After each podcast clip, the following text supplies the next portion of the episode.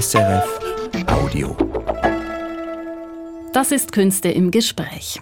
Jeden Samstag gibt's hier als Bonus zum Podcast Kulturkompakt eine Episode Künste im Gespräch.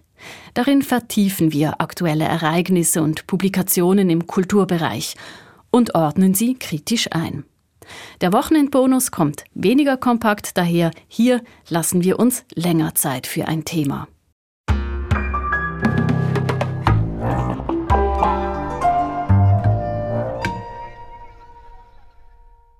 Jetzt mit Künste im Gespräch.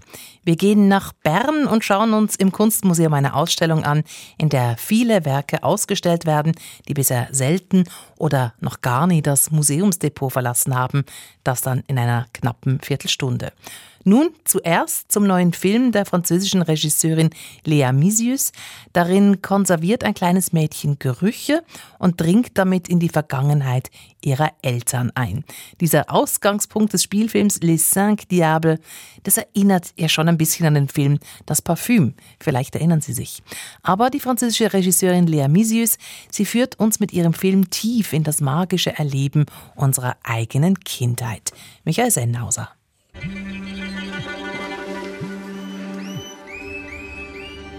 Die kleine Vicky hält ihrer Mutter im Wald einen Tanzapfen unter die Nase und fragt, was riechst du? Nichts Spezielles, sagt die. Worauf die Kleine dagegen hält. Pilze, der Geruch des Tieres, das den Pilz gefressen hat. Tu sens quoi Pas grand-chose. Le champignon. Et puis il y a aussi l'odeur de l'animal qui l'a mangé. Jetzt will es die Mutter genauer wissen. Schließt die Augen, sagt sie, und hält ihrer Tochter ihre Agenda unter die Nase.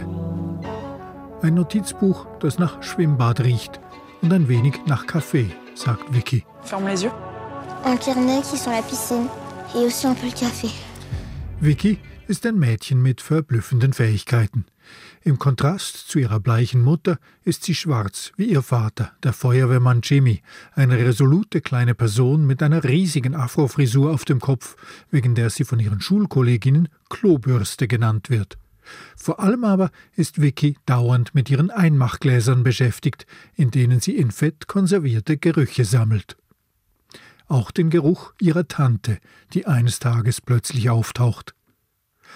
Vicky stört sich an der ungewohnten Präsenz genauso wie ihre Mutter, die eigentlich nichts mehr mit der Schwester ihres Mannes zu tun haben wollte. Aber dann passiert etwas Eigenartiges. Der Geruch der Tante versetzt Vicky in deren Vergangenheit. Und in dieser Vergangenheit gerät die junge Version der Tante Julia in Panik, weil sie offenbar die einzige ist, die dieses kleine Mädchen überhaupt sehen kann, zum Beispiel aus dem Gebüsch guckend am nächtlichen Lagerfeuer der jungen Leute. Die ursprüngliche Idee war, dass Gerüche Erinnerungen wecken, wie das berühmte Madeleine im Roman von Proust, sagt Drehbuchautorin und Regisseurin Lea Misius. Im Gehirn würden Gerüche parallel zu Erinnerungen verarbeitet, deswegen sei das alles so durchlässig. Ensuite, l'idée donc c'était qu'en effet une odeur rappelle au souvenir, comme euh, la Madeleine de Proust. Euh, et en fait, c'est que aussi euh, dans le cerveau, je crois que le, le sens, enfin le, le sens de l'odeur est traité juste à côté de la mémoire et c'est pour ça que c'est si poreux. C'est ce que j'ai lu. Après, voilà, je sais pas, mais. Das habe sie jedenfalls gelesen, sagt Lea Misius. Und darum sei ihr die Idee gekommen, dass bei Vicky über die Gerüche Erinnerungen auftauchen, aber eben nicht ihre eigenen. In dieser Hinsicht berühre der Film durchaus den Bereich des Fantastischen. Das sind Erinnerungen, die er nicht gehören und die darum zu Bildern werden. L'idée c'était que elle soit transportée dans, les dans, ces, dans des souvenirs mais qui ne sont pas les siens et c'est là où le film bascule dans le fantastique, c'est des souvenirs qui ne lui appartiennent pas et donc qui deviennent des images quoi. Mich erinnert das an das Verfahren der Psychoanalyse. Nur werden in diesem Film nicht Erinnerungs- oder Traumbilder analytisch interpretiert, sondern in einer Art Umkehrung durch Vickys Auftauchen werden diese Bilder in der Vergangenheit dieser Menschen erst erzeugt. Ja, das funktioniere wirklich psychoanalytisch, sagt Léa Misius. Oui, c'est totalement psychanalytique après, et c'est un peu quignardien de Pascal Quignard, qui est très psychanalytique quand même, et qui parle de. Mais je, enfin, je, je connaissais Quignard avant, mais je m'en suis aperçu une fois que j'avais écrit le scénario que c'était très quignardien et très Bachelor, Bachelard aussi, le, le philosophe. Und ein wenig wie in den Büchern von Pascal Quignard. Den habe sie zwar schon vorher gekannt, aber erst als ihr Drehbuch fertig war, seien ihr die Parallelen aufgefallen und jene zum archetypischen Feuer beim Philosophen Gaston Bachelard. Sowohl Quignard wie auch Bachelard sind in Frankreich deutlich bekannter als im deutschsprachigen Raum. Aber was Lea Misius meint, erschließt sich zum Beispiel über das immer wiederkehrende Bild eines riesigen Feuerbrandes in den Vergangenheitsbesuchen der kleinen Vicky.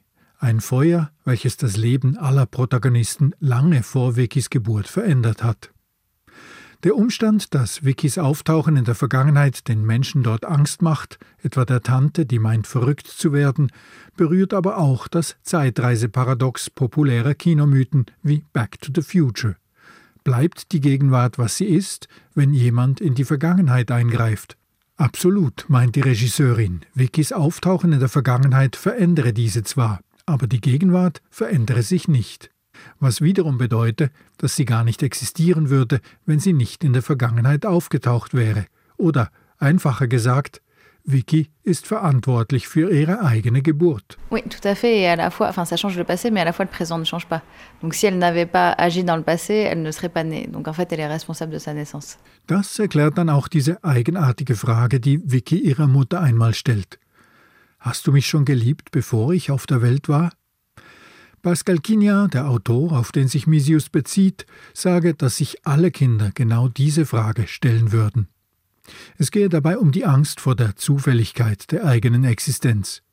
Es gäbe so viele Zufälle, die daran schuld seien, dass wir geboren würden, die Begegnung der Eltern, der Moment der Zeugung. Oui, et puis parce que je pense que c'est, enfin, d'ailleurs c'est Pascal Quignard qui dit ça, que tous les enfants se posent cette question-là. C'est aussi le, l'espèce d'angoisse de, de, du hasard de l'existence. Mais en fait, je, ne tiens qu'à, qu'à rien, qu'à un hasard. Si mes parents ne s'étaient pas rencontrés à ce moment-là, s'ils n'avaient pas fait l'amour à ce moment-là, enfin, s'il y a plein de choses qui fait que qu'on aurait pu ne pas être sur Terre. Im Grunde genommen gehe es um die Frage, ob die Mutter, die Eltern mich lieben um meiner selbst willen als Person oder bloß, weil ich ihre Tochter bin. Et il y a cette angoisse de mais est-ce que ma mère, enfin du coup mes parents ou ma mère m'aiment parce que je suis sa fille, parce que j'existe, ou parce qu'elle m'aime en tant que personne. Donc il y a un truc, est-ce que même avant la conception, est-ce que tu m'aimais C'est une question très, très profonde et très étrange. Darum sei Vickys Frage an die Mutter, ob sie sie schon vor ihrer Zeugung geliebt habe, so seltsam und gleichzeitig tiefgründig. Wir alle hätten irgendwo das Gefühl, dass vor unserer Geburt das Chaos herrschte, ein Massaker, das Feuer, starke, primitive Bilder. Darum habe sie Les Cinq Diables auch mit den Bildern dieses Feuers begonnen, sagt Léa Misius. On a tous cette sensation qu'avant notre naissance, il y avait un massacre, il y avait du feu, c'était le chaos justement, et ensuite on est né. J'ai l'impression que c'est comme ça. Moi, moi c'était vraiment la première image que j'ai eue quand euh, j'ai écrit, c'était euh, du, feu, une fille qui crie devant, et ensuite euh, j'ai écrit l'histoire à partir de ça et de l'idée d'une petite fille qui aurait un don pour les odeurs. Mais il y a quelque chose de très primitif là-dedans et d'assez universel, j'ai l'impression. Und darum wirkt die von Adel Exarchopoulos gespielte Mutter von Vicky immer ein wenig abwesend. Das Feuer war schon da in ihrer Vergangenheit. Sie absolviert ihr Schwimmtraining im eisigen See, die kleine Tochter steht mit der Stoppuhr am Ufer und warnt sie, wenn die Gefahr für eine tödliche Unterkühlung beginnt. Ja, die Mutter sei ein Geist oder ein schlafender Vulkan, bestätigt die Regisseurin. Auf jeden Fall etwas, das im Verlauf des Films aufwachen wird. Oui, tout à fait. Un fantôme ou un volcan éteint, ou enfin en tout cas quelque chose qui, qui est un peu mort, ou en attente, ou endormi, on ne sait pas quoi, et qui va se réveiller petit à petit au cours du film, où, et la carapace va petit à petit se, se fissurer, et elle va pouvoir jaillir et re, réassumer son désir et revivre un peu d'une certaine manière. Und das sei etwas, das die Tochter spüre. Darum hänge sie so an ihr, versuche sie möglichst nie loszulassen. Mais en effet, la petite fille sent ça et je pense que c'est pour ça aussi que qu'elle aime sa mère tellement qu'elle essaie à tout prix de la, la garder sur terre, de la garder avec elle, de, de ne jamais la lâcher. Quoi. Beim Schreiben des Drehbuches habe sie für die Mutter immer das Bild eines Heißluftballons vor Augen gehabt. Vicky hat das Halteseil in der Hand und versucht, sie nicht loszulassen. Il y avait une image comme ça que j'avais quand j'écrivais, c'était que Vicky tenait sa mère comme si c'était une montgolfière un peu, et elle, elle devait s'arc-bouter pour tenir le, le, le câble qui tient la montgolfière. Das Feuer am Anfang des Films hat ja offenbar etwas in der Vergangenheit von Vickys Eltern beendet. Und wenn Vicky über ihren Geruchssinn in die Zeit davor zurückkehrt, Ist das so etwas wie eine Reise in ein zerstörtes Paradies? Genau. Das Paradies endet und das Chaos beginnt, sagt Lea Misius. Ouais, c'est ça. C'est le paradis est terminé et puis le chaos euh, commence, quoi. Womit wir bei den fünf Teufeln wären. Les cinq diables. Das sind zunächst wohl die fünf Berge rund um das Dorf. Aber wohl auch die Protagonisten, Vickys Eltern, die Tante, der rassistische Großvater und wohl auch Vicky selbst mit ihren erschreckenden Auftritten in der Vergangenheit. Das bestätigt Lea Misius. Sie sei zwar vom Ort ausgegangen, vom See, dem Lac des Cinq Diables, auch wenn der im Film nie genannt werde. Sie habe so einen mythischen Ort gesucht, ein wenig wie die Twin Peaks in der Serie von David Lynch. Oui, pour moi, c'était, enfin, à l'origine, c'est le lieu, donc avec les montagnes, et puis le lac s'appelle le lac des Cinq Diables. C'est pas dit dans le film, mais c'était l'idée. Le gymnase, enfin, le village, quoi, un peu à la Twin Peaks. Et, et à la fois, ils sont cinq personnages, ouais. Et puis il y a aussi, on m'a dit, ah, il y a les cinq sens. Je dis, oui, pourquoi pas. Und dann gäbe es ja auch noch die fünf Sinne, warum nicht? Aber die fünf Figuren, diese Cinq Diables, die sind ja nicht wirklich teuflisch, jedenfalls nicht bösartig, frage ich die Regisseurin. Non, ils sont humains. Nein, sie sind menschlich, sagt Lea Misius. Ihr erster Langspielfilm, mit dem Lea Misius bekannt wurde, war Ava von 2017. Die Geschichte eines Teenager-Mädchens, das langsam blind wird und versucht, noch so viel wie möglich zu erleben, bevor die Dunkelheit einsetzt.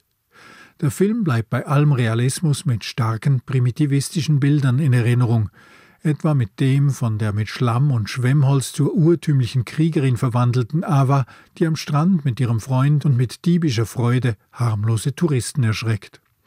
Auch wenn Ava noch realistischer daherkam als jetzt Les Cinq Diables, meint Lea Misius, habe sie doch schon damals versucht, dem Seltsamen Raum zu geben. Und mit jedem Film wolle sie da etwas weitergehen. Aussi, alors qu'Ava, c'était, plus réaliste, on va dire. C'était pas, pas naturaliste, parce qu'il y avait quelque chose comme ça d'étrange déjà. Mais j'essaie d'aller, ouais, de, de film en film un peu plus loin, quoi. Und rückwärts, frage ich. Ava war ein Teenager.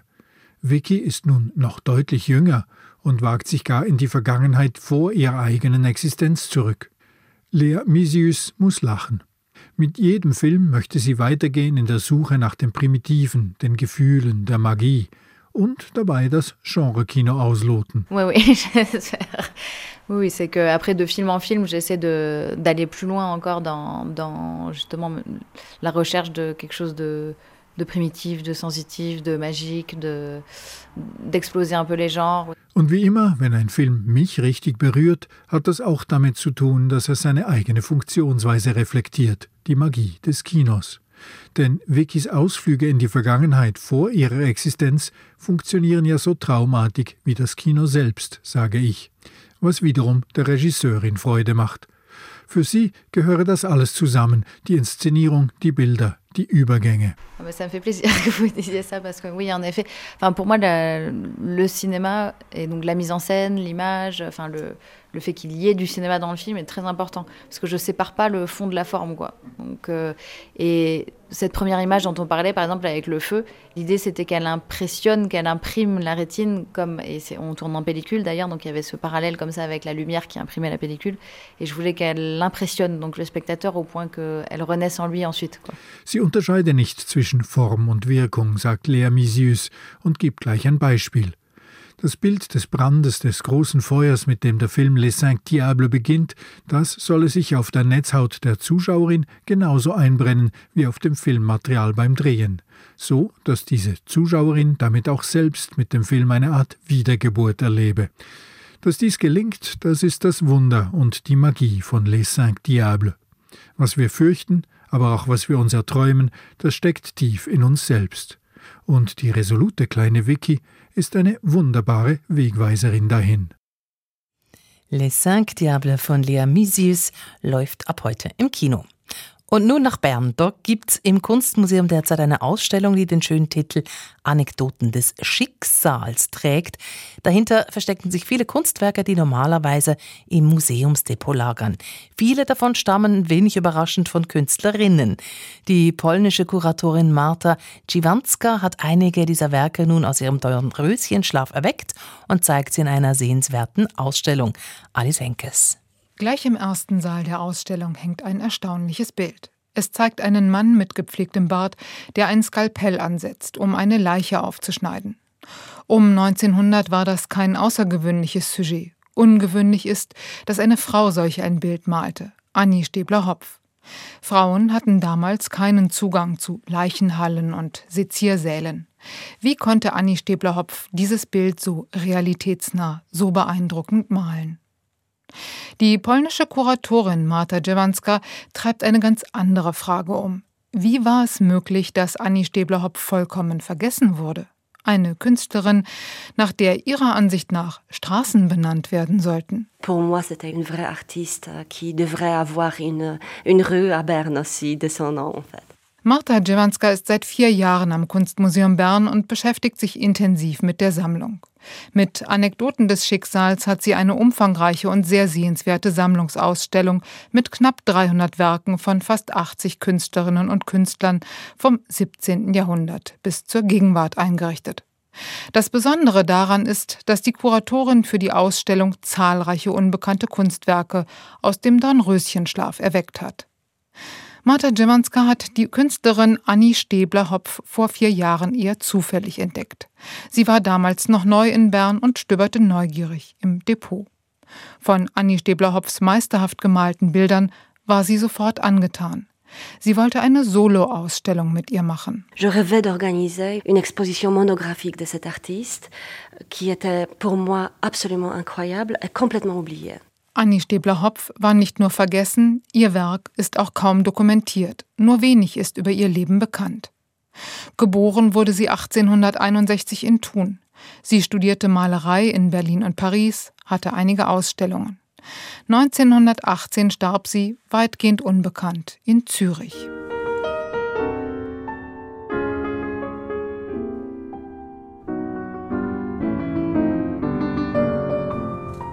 Marta Dziewanska machte sich auf die Suche nach weiteren Werken von Annie Stäbler-Hopf und Informationen über ihr Leben. En fait, euh, bon, cette recherche des œuvres était vraiment un vrai défi, euh, mais une belle aventure aussi pour, euh, pour l'équipe du musée.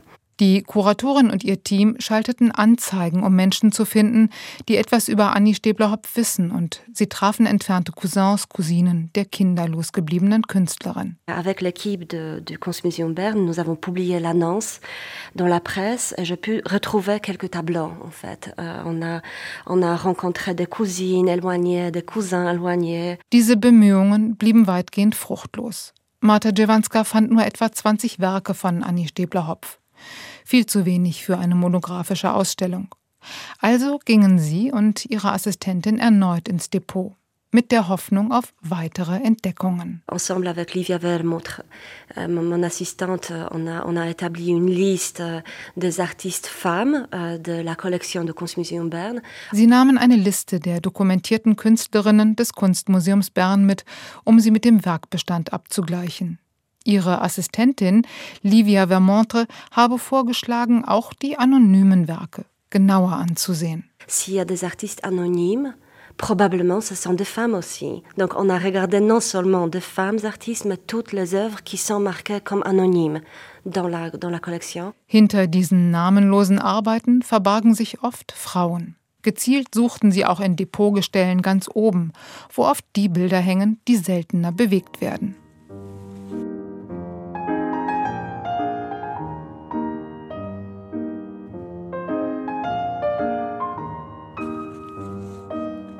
Marta Dziewanska ist überzeugt, der Blick in die Geschichte braucht Geschichten. Très souvent, parler de l'histoire doit commencer par raconter de contes. Die Kuratorin war frustriert, weil sie nichts über Annie Stäbler-Hopf herausfinden konnte.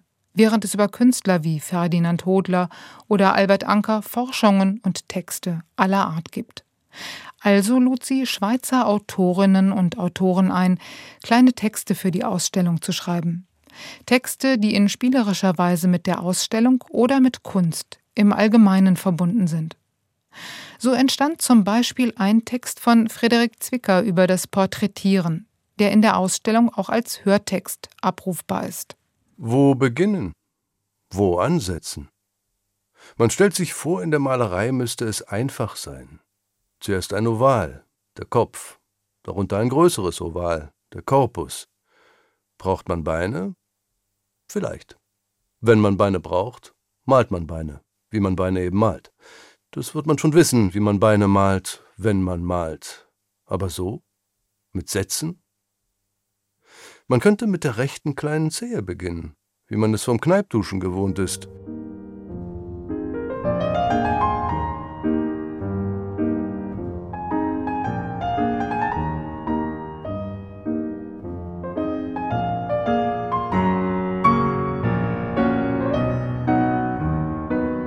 Anekdoten des Schicksals ist keine reine Frauenausstellung. Es ist auch nicht nur eine Ausstellung der Vergessenen. Marta Djewanska will nicht einen alten Kanon gegen einen neuen austauschen. Je trouve que c'est nécessaire de rendre justice à ces artistes extraordinaire, mais complètement oublié. Mais en même temps, mon, mon, mon idée, c'est ne pas de remplacer un canon par l'autre, c'est-à-dire euh, rejeter les artistes euh, hommes euh, et les remplacer par les artistes femmes. Ça, ça m'intéresse pas. Die Kuratorin möchte einen neuen, offeneren Blick auf die Kunst ermöglichen. Sie will zeigen, dass Kunstgeschichte mehr ist als eine kleine Reihe großer Namen, dass die Kunstwelt sehr viel breiter, sehr viel diverser ist. In der Ausstellung kombiniert sie vielfach Gegenüberstellungen bekannter und weniger bekannter Kunstschaffender. In einem Saal hängen zum Beispiel Gemälde von Ferdinand Hodler neben Fotografien von Gertrud Düby-Müller. Hodler hat Gertrud Düby-Müller oft gemalt. 17 Mal hat er sie porträtiert.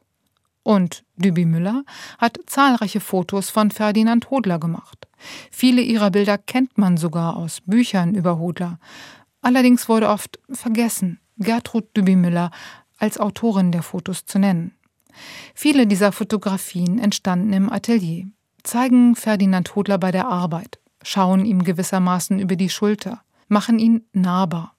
Man sehe, dass eine Freundin diese Fotos gemacht habe, sagt Marta Djewanska. On voit que c'est une amie qui la prend, qui le prend en photo. Donc là, il y a vraiment une, le personnage de, de, de Ferdinand Hodler qui est beaucoup plus délicat en fait. Ça, ça m'intéressait dès, le début. Gertrud Düby-Müller war nicht irgendeine Freundin Hodlers, sie war seine Muse. Diese Beziehung Künstler-Muse, die interessiert Marta Djewanska. Es war traditionell eine ungleiche Beziehung, sagt sie, in der der Künstler, ein Mann, der aktive, denkende, gestaltende Teil gewesen sei. Die Muse hingegen sei stets eine Frau gewesen, jung, attraktiv, passiv. Le rapport entre le maître et la muse ou l'artiste et la muse, c'est que l'artiste, c'est la plupart du temps un homme qui est actif, qui pense, qui, euh, qui réfléchit, qui analyse après, qu'il peint. Après, la muse, c'est toujours une femme jeune et très souvent passive. Donc là, elle est là juste pour, euh, pour être jolie, en fait. Indem sie Hodlers Porträts von Düby Müller und Düby Müllers Fotos von Hodler zeigt, bringt sie dieses traditionelle Verhältnis Künstler, Muse ins Wanken. Si Gertrude Düby Müller donc la muse de Ferdinand Hodler, elle est en train de prendre en photo euh, Ferdinand Hodler qui est en train de travailler. Donc, qui est la muse? Wenn Gertrud Düby-Müller Ferdinand Hodler bei der Arbeit fotografiere, wer sei denn nun da die Muse?